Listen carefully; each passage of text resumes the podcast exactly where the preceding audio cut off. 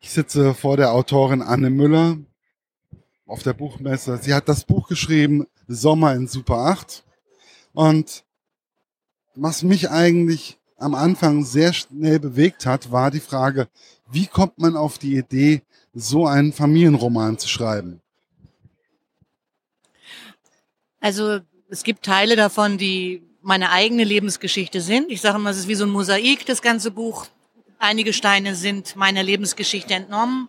Es gibt auch Parallelen im Sinne von gleiches Geburtsjahr, gleiche Zeit. Also ich habe über eine Zeit geschrieben, die ich selbst kenne. Es ist meine eigene Kindheit und Jugend im Sinne von, es ist diese Zeit mit der Musik, mit den, ähm, ja, mit den, mit den Liedern, mit der Atmosphäre, mit dem Zeitgeist. Das ist die Zeit, die ich kenne, weil ich sie selber erlebt habe und die habe ich in das Buch mit hineingenommen. Und mir sagen auch viele, dass sie diese Zeit sehr gut wiedererkennen, also ihre Kindheit und Jugend, dass sie die 70er Jahre auch äh, sehr gut wiedergegeben finden. Und ähm, insofern habe ich eine Zeit genommen und auch ein, eine Location, einen Ort, eine Gegend, die ich eben sehr gut kenne und habe diese Familiengeschichte da reingepflanzt sozusagen. Wobei, was mich auch irritiert hat, war, weil es wird auch viel über Musik geredet, über äh, Bewegung, über Sprache, über Unterhaltung. Aber der Film Super 8 ist ja ein Film ohne Ton. Und so kenne ich ihn zumindest von meinem Opa her. Ähm, und sie haben ja das mit dem Schneiden richtig, richtig gut beschrieben, wie das damals war, zusammengeschnitten und, und, und. Warum gerade Super 8 eigentlich als Titel auch? Das Buch hatte erst einen anderen Titel, der dem Verlag nicht gefallen hat. Also wir haben uns auf die Suche nach einem neuen Titel gemacht und meine Lektorin und ich, wir kamen beide unabhängig voneinander ziemlich schnell darauf, irgendwas mit Super 8 zu machen, weil Super 8 eben für diese Zeit steht. Und nicht nur für diese Zeit, sondern eben auch für dieses Phänomen des Mittelschichts, also meistens Mittelschichtsväter, manchmal auch Großväter und Onkel, aber Männer hauptsächlich diese Filme drehten. Und sie drehten ja die Filme nicht ähm, nicht, wenn ein Kind geweint hat oder traurig war oder von den Schattenmomenten einer Familie, sondern es wurden ja immer die fröhlichen, guten Momente, ne, die Highlights der Familiengeschichte gefilmt. Also Super 8 steht für, ja, auch für eine Art Inszenierung von Familienglück. Und natürlich auch für die Erinnerung, denn diese Super 8 Filme sind ja sozusagen das Gedächtnis einer Familie. Es ist ja ein wahnsinniger Schatz, diese Filme zu haben. Auch wenn sozusagen die Abmachung gilt, dass das Positive gefilmt wird, die Highlights, die, die Höhepunkte, ähm, ist es trotzdem, ja, man erinnert sich, was hat man damals getragen, wie sah das Haus aus, der Garten. Man erinnert sich dann wieder, wenn man diese Filme guckt, an diesen Nachmittag, an diese Situation, an diesen Strandtag bei mir. Und ich habe diese Filme, weil in meiner Familie selbst gefilmt wurde, als sehr, sehr gute Quelle, Inspiration für mein Buch nutzen können, weil ich mich wieder daran erinnert habe, wie ist es, Kind zu sein in der Zeit. Ja, also es ist auf jeden Fall für mich, wir haben letztens, sogar noch gar nicht so lange her bei uns, auch diese Super 8 Filme wieder rausgeholt, weil bei uns in der Familie, wir wurden weniger, meine Cousine wurde weniger, mein, mein Opa, meine Oma. Und dann auf einmal sagt mein Vater so, komm, wir gucken uns mal ein paar Filme an. Und auf einmal waren wieder alle da. Und auf einmal war ich wieder ein Kind, ein äh, von sechs, sieben Jahren und hat, konnte lachen und hatte Zeit mit beiden, äh, mit allen denen, die ja da gerade fehlten. Und es war eine schöne Zeit, es ist eine schöne Erinnerung. Und es gibt dann so ein Flashback und auch negative Sachen fallen einem da auch mal ein bisschen teilweise ein die sich da auch ereignet haben. Aber es ist, bei mir kamen da so ein bisschen so die Tränen in die Augen, vor Freude auch. Es hat eine ganz komische Ambivalenz. Also es ist einerseits wird man erinnert an diese glücklichen Momente und es hält auch die Familie sehr stark zusammen, gemeinsam diese Filme anzugucken. Da wird ja immer wieder sozusagen auch die Familienerinnerung, normalerweise die Filme werden gedreht, sie werden gezeigt, aber sie werden ja auch immer wieder gezeigt. Also sie immer wieder rausgeholt mit Abständen und das schafft dann wieder diese alte, diesen alten Zusammenhalt. Und ich glaube, wenn man sich dann so gut erinnert, mein Vater hat zum Beispiel auch die Beerdigung eines Maulwurfs im Garten gefilmt. Äh, das war natürlich eigentlich eine traurige Geschichte, aber es war so inszeniert, dieser Trauermarsch und wie wir Kinder diesen Grabstein und das Kreuz und beten für diesen Maulwurf. Äh, ist eine herrliche Geschichte, also auch zu sehen im Film, auch wie der Vater vielleicht mit so einem kleinen äh, lachenden, einem weinenden Auge sieht, und filmt die Kinder bei dieser Beerdigung des Maulwurfs. Ja. Und wenn ich das sehe, dann weiß ich einfach, spüre ich wieder so, wie war das damals, dieses Gefühl, bin dann wieder drin und das kann, konnte ich dann einfach auch sehr gut beim Schreiben benutzen, abrufen. Und die Frage ist, die habe ich mir jedenfalls auch gestellt, es ist so, als wenn die Erinnerung in diesen Filmen abgespeichert wäre. Ist sie ja nicht, die ist ja in uns selber drin. Die Filme rufen das ab und lösen es aus. Das ist ja auch das, die Thematik. Super 8 war aber für mich dann so in dem Moment, das hat auch das alles in mir wieder wachgerufen und es war einfach schön und es war äh, für mich auch bewegend. Auch ähm, die, wir hatten vorhin ja schon mal ganz kurz über die Konfirmation gesprochen, wie das so abgelaufen ist, wie der Pfarrer so war und im Endeffekt, auch wenn ich woanders herkomme, auch wenn ich ein bisschen jünger bin, aber und es gibt bestimmte Parallelen, die man einfach hat ähm, wie wichtig ist es Ihnen auch, oder wie angenehm ist es für einen als Autor, diese Emotionen, diese Parallelen zu finden oder zu, auch bei anderen Menschen zu sehen?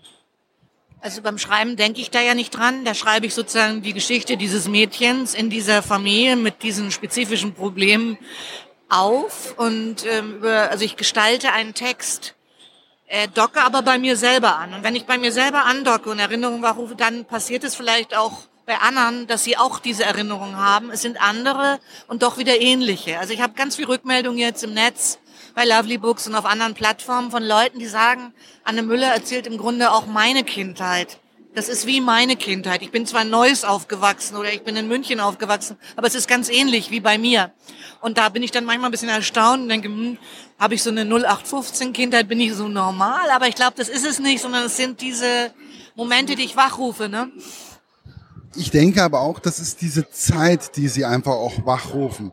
Diese Emotionen, die, die 70er, die 80er, die stehen ja für eine gewisse Emotion, für eine ähm, nicht nur für die Musik, sondern sie stehen ja auch für, ein, für eine Entwicklung, die wir hier in Deutschland wahrgenommen haben.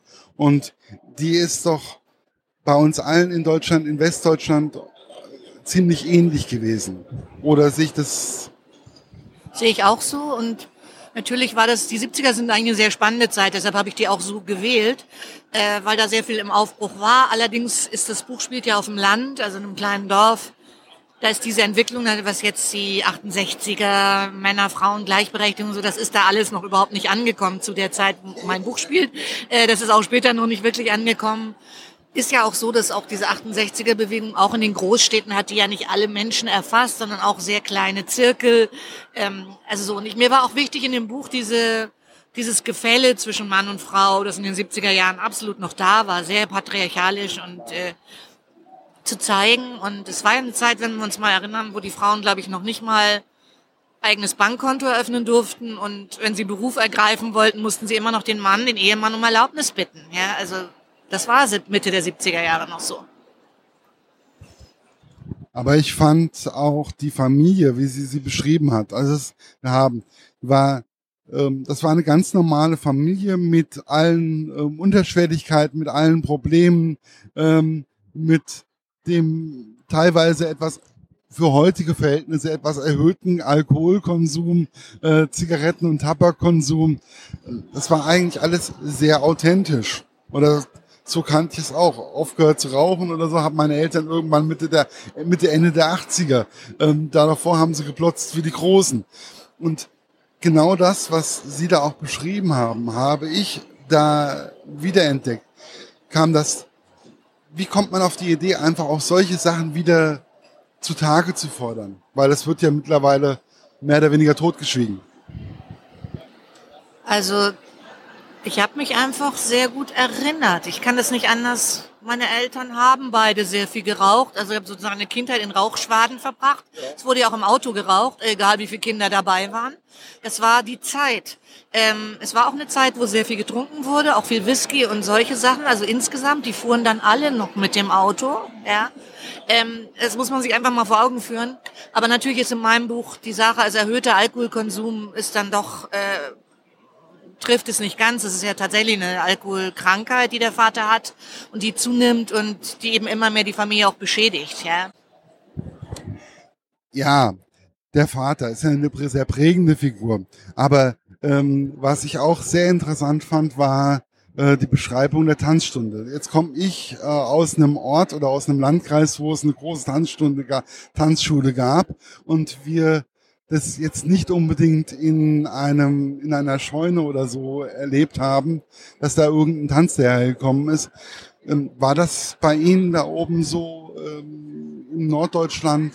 Weil ich fand das sehr interessant, weil das war etwas, was ich jetzt noch nicht so kannte. Also ähm, das ist erfunden in dem Buch, dass die Tanzstunde dahin in dieses Dorf kommt, weil das Dorf tatsächlich ein bisschen zu klein dafür wäre. Also, ähm, aber natürlich gab es Tanzschulen aus Flensburg oder Schleswig, die dann in die anderen Kleinstädte fuhren und dort auch Tanzunterricht, sozusagen Entwicklungshilfe für die Landjugend lieferten und damit man Knigge benehmen und eben tanzen lernte. Das war ja ein durchaus wichtiger Schritt damals, äh, ein Initiationsritus für die Jugend. Ne? War, man ging noch zur Tanzstunde. Männchen und Weibchen. Ja, das war dann mehr oder weniger so der erste Kontakt, wo man dann auf einmal über seine eigenen Schatten springen musste und musste auf einmal eine Frau auffordern oder wurde auf einmal von einem, von einem Mädchen aufgefordert und das war schon immer, ja, war, war aufregend. Wer, wer fordert mich jetzt auf? Ähm, und wie ist sie denn so und ist sie jetzt wirklich so, wie ich das denke. Ähm, das wird aber auch in diesem Buch teilweise sehr, sehr gut dargestellt. Also sie, die Hauptakteurin verliebt sich ja in einen Jungen und die Tanzstunde ist mehr oder weniger so der erste richtige Kontakt, wenn ich es noch in, richtig in Erinnerung habe. Also Tanzstunde ist der Moment der Wahrheit für jeden im Leben, im Sinne von so wo, wie stehe ich da? Ne? Also was, was habe ich für ein Ranking in diesem Ort? Und ihr passiert es halt dann äh, in meinem Roman. Clara wird sozusagen von dem Jungen, für den alle schwärmen, der fordert sie als erstes auf. Er kommt auf sie zu. Und das ist eine Aufwertung, kann sie gar nicht äh, fassen sozusagen, was ihr da passiert. Auch bei ihren Freundinnen ist sie auf einmal ganz hoch angesehen, weil dieser Frank Bartelsen nun Clara aufgefordert hat. Und äh, Allerdings wird ihr dieser Triumph auch wieder madig gemacht, weil dann ein anderes Mädchen aus seiner Klasse, er ist ja aus der Realschule, ihn bei der Damenwahl auffordert und sich offensichtlich auch irgendwie an ihn ranmacht. Und äh, es ist alles sehr fragil. Aber trotzdem hat sie diesen Triumph und ist glücklich und ja, das ist ein, ein Highlight in ihrem Leben. Wobei das die Beziehung zwischen den beiden sich ja dann auch verändert, weil der Frank ja was ganz anderes möchte wie die Clara. Und das fand ich auch sehr, sehr ähm, aufregend einfach zu beschreiben, weil es bestimmte Punkte gab, wo ich dann dachte, okay, das kenne ich auch. Ja, ich glaube, dass gerade in diesem zweiten Teil meines Buches, der beschreibt ja, also spielt 1977 bis 78 und beschreibt das 15. Lebensjahr von Clara. Ich glaube, dass gerade in dem Teil viele andocken können, weil sie eben die erste Tanzstunde, den ersten Kuss, die erste Verliebtheit, die Unsicherheiten, all das so mitempfinden können, sofern sie es denn selbst so auch erlebt haben. Das hat ja eigentlich jeder. Und ähm, ich würde mich freuen, wenn die Leserinnen und Leser beim Lesen eben denken, ja, so war es bei mir auch oder es war ein bisschen anders, sich erinnern, wie war es, das Buch mal einen Moment beiseite legen und ihren eigenen Film sozusagen ablaufen lassen. Ja, und da sind wir bei dem Thema Film. Es ist für mich ähm, hat es einen absoluten, also Super 8 Film mehr oder weniger auch gegeben, ohne Ton. Ich konnte unwahrscheinlich gut andocken. Ähm, auch wenn ich ähm, das Ganze ein bisschen später hatte, also ich hatte das Ganze mehr Mitte der 80er, Ende, ähm, Ende der 80er, aber trotzdem so bestimmte Sachen waren ja ganz normal, waren ja Standard, auch ähm, in den 80ern noch, wie das mit dem Tanzen und auch das leichte Schüchternsein. Ähm, was mir aufgefallen ist, in dieser Familie schwelt es, schwelt etwas, schwelt ein kleiner Konflikt. Ich möchte jetzt nicht sagen welcher, aber wie schwierig ist es eigentlich, so etwas zu schreiben und sich nicht zu verraten? Also ich komme ja vom Drehbuchschreiben und da lernt man natürlich, ähm, ich komme ja vom Drehbuchschreiben und da lernt man natürlich diese Andeutung zu machen Also man muss ja die Zuschauer beim Fernsehen dann auch bei der Stange halten. Also muss man immer ein bisschen was verraten, aber nicht zu viel. Und immer noch irgendwie die Leute neugierig machen auf den Ausgang der Geschichte oder wie es weitergeht. Nicht nur den Ausgang, sondern den Fortgang der Geschichte. Und insofern bin ich das im Drehbuchschreiben bin sehr geübt äh, darin, Dinge anzudeuten, immer wieder auftauchen zu lassen, Motive, die dann kommen, die sich aber dann verändern. Und das habe ich hier auch gemacht. Außerdem schreibe ich auch schon sehr lange Kurzgeschichten. Also ich schreibe einfach schon sehr lange. Das ist jetzt zwar mein literarisches Debüt, aber ich empfinde mich nicht als Debütantin, weil ich schon sehr lange schreibe. Es ist die erste Veröffentlichung als, als Roman. Verstehen Sie? Das ist ein Riesenunterschied. Und ich schreibe schon sehr lange und bei Kurzgeschichten ist es natürlich wie, sind ja wie kleine, kurze Romane, wo man auch gucken muss, dass man die Leser bei der Stange hält, auf dem kleinen Format. Ja, mit vielen kleinen Andeutungen sind manchmal nur Worte, sind Auslassungen. Es ist ja oft die Lücke, die die Sache so spannend macht. Mut zur Lücke. Das erzähle ich ja übrigens in dieser kleinen Episode am Anfang am Fischwagen. Wenn der Fischmann kommt, steht ja Clara hinter den Dorftanten, die dann tratschen. Und das Spannende, sprechen die immer leiser. Und für mich ist das wie so ein, ja, dass eine gute Geschichte im Grunde die spannenden Sachen so ein bisschen leiser handhabt und leiser spricht, schreibt, äh, ausdrückt weil es das hält die anderen bei der Stange. Aber das ist eine, aber ich finde, das ist eine große Kunst. Also, weil ich verplapper mich immer wieder gerne oder so und dann wird's dann mehr oder weniger zum Spoiler-Alarm. Manchmal ist meine Zunge schneller wie ähm, mein Gehirn. Aber wo ist der Unterschied? Wo ist, gibt es einen großen Unterschied zwischen dem Drehbuchschreiben und einem Romanschreiben? Also die Vorstellungskraft, beziehungsweise, also ich würde sagen, mein Schreiben, mein Prosa-Schreiben ist schon sehr filmisch, weil ich einfach sehr filmisch denke. Ich denke nicht filmisch, seit ich Drehbücher schreibe, sondern ich bin zum Drehbuchschreiben gekommen, weil ich filmisch denke. Filmisch denken heißt in Szenen denken, äh, die Menschen so pointiert auf den Punkt irgendwie in die Szene reinzusetzen, in wenigen Worten. Man muss ja im Drehbuch hauptsächlich Dialoge, wenige Anweisungen für die Regie oder was da passieren soll. Das heißt, ein sehr ökonomisches Schreiben. Und äh, insofern glaube ich, das prägt mein Prosaschreiben, dass ich auch sehr ökonomisch, also nicht Wort unbedingt zu viel äh, ausführe, versuche zumindest ökonomisch zu schreiben. Und äh, wenn beim Lesen so eine Art Film abläuft, finde ich das sehr schön. Ich hoffe, das passiert bei meinem Buch. Allerdings möchte ich mich dagegen, ich möchte abgrenzen, wenn die Leute schreiben, es ist wie ein Super 8 Film. Das stimmt ja nicht, weil die Super 8 Filme ja genau das rauslassen, was ich in meinem Buch drin habe. Ne? Nein, nein, ich meinte das jetzt auch nicht. Äh, es, bei mir ist es immer wichtig, dass ein Buch einen Film ergibt. Dann kann ich das, das dann sehe ich die Figuren und dann sehe ich, wie sie sich bewegen und ich teilweise, ich kann sie auch teilweise riechen. Also es ist schon äh, hören, ich verstehe die Stimmen. Das ist das, was bei mir im Kopf abgeht. Und das ist für mich unwahrscheinlich wichtig. Das ist der Unterschied auch zum Drehbuch. Ich kann beim Roman, wie ich es jetzt gemacht habe, ich kann diese Erinnerungen beim anderen, ich kann ein bisschen mehr mit den Erinnerungen, meinen eigenen, aber auch denen des Lesers so, oder mit den sinnlichen Wahrnehmungen spielen. Das finde ich sehr schön.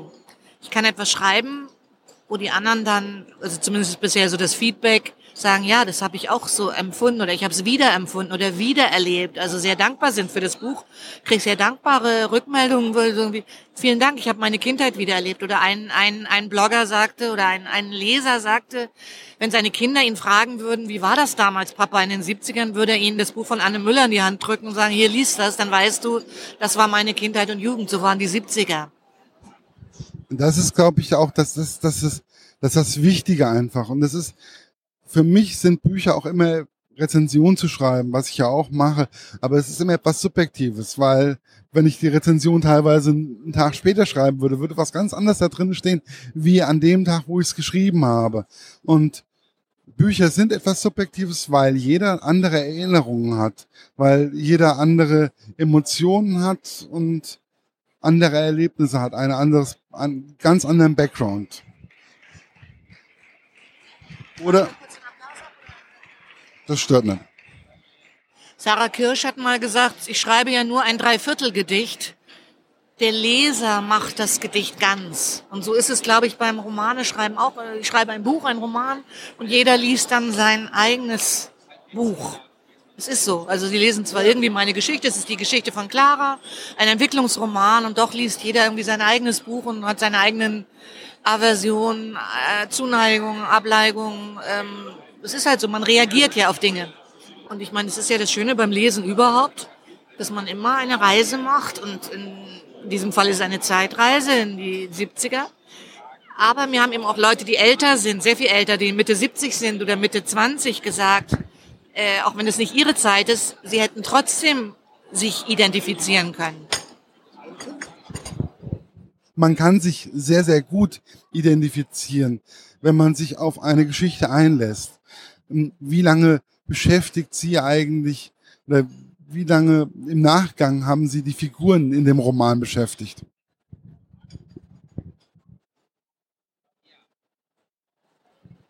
Also ich habe es waren 100 Seiten fertig, als wir das Buch angeboten haben, vor zwei Jahren auf der Buchmesse, also genau vor zwei Jahren. Ich habe es dann zu Ende geschrieben, mich nochmal ganz intensiv in alles hineinbegeben und da waren die Figuren alle sehr nah bei mir und ich habe mit denen auch gelebt praktisch, also am Schreibtisch gelebt, ähm, wie das halt dann so ist. Und ähm, aber als das Buch dann fertig war, ich muss sagen, jetzt konnte ich das auch alles gut loslassen. Ja, also jetzt sind die Figuren im Buch, jetzt geht das Buch raus in die Welt, auch die Figuren und man muss gucken, was sie da draußen machen. Aber es ist, äh, für mich ist das jetzt, die Figuren sind nicht mehr in meinem Arbeitszimmer vorhanden. Gibt es da mittlerweile andere Figuren, die da mittlerweile eingezogen sind? Also andere Projekte, ähm, andere, vielleicht eine andere Geschichte oder? Ja, bin dabei. Es gibt auch schon einen Vertrag. Also ich werde ein neues Buch, einen neuen Familienroman schreiben. Auch wieder eine, also ein Familienroman, der wahrscheinlich auch wieder da oben an der Ostsee spielt. Aber es wird was ganz anderes. Es spielt eben auch nicht in den 70ern, es spielt in der Gegenwart und ähm, mehr kann ich noch nicht sagen, weil ich tatsächlich dabei bin, mich gerade zu verpuppen und mir diese Figuren anzueignen. Es wird aber eine Schwesterngeschichte sein. Was ist das Besondere an Familiengeschichten, an Familienromanen? Ich glaube, da wir alle in einer Familie groß geworden sind, egal wie klein die war oder wie zerrüttet oder wenn auch nur mit einem Elternteil oder also mit geschiedenen Eltern und so weiter. Familie kann man ja ganz weit definieren.